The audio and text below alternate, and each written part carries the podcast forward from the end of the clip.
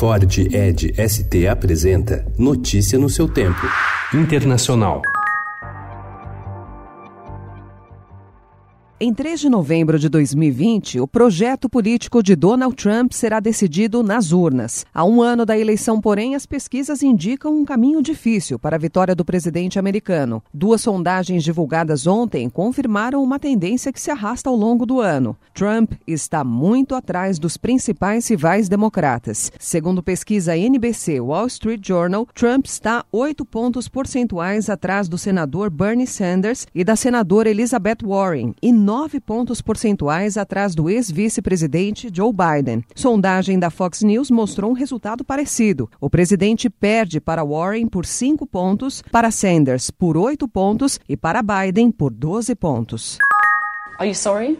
Yes, absolutely. I mean, you apologise to all those Conservative members who voted for you because they thought that you would take them out of the EU on the 31st of uh, October. It's a matter of I don't have to. I don't. It's a matter of deep regret. But what we need to do now is get on and do it. And o primeiro-ministro do Reino Unido, Boris Johnson, pediu desculpas ontem por não ter realizado o Brexit em 31 de outubro, como prometido, que iria cumprir o prazo estabelecido. A afirmação foi feita na véspera do início da campanha para as eleições legislativas antecipadas de 12 de dezembro, nas quais Johnson almeja conquistar a maioria do parlamento britânico para uma segunda tentativa de aprovação do Brexit.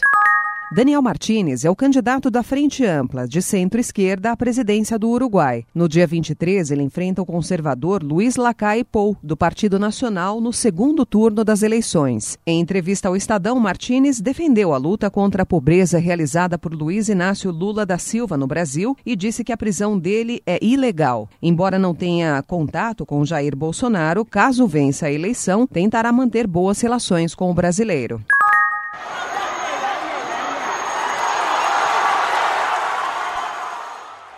Um ataque à faca deixou cinco feridos na noite de ontem em Hong Kong, entre eles um ativista pró-democracia que teve parte da orelha arrancada em um novo dia de protestos com incidentes. O tumulto começou em frente a um shopping onde manifestantes se concentraram durante o dia. Notícia no seu tempo. É um oferecimento de Ford Edge ST, o SUV que coloca performance na sua rotina até na hora de você se informar.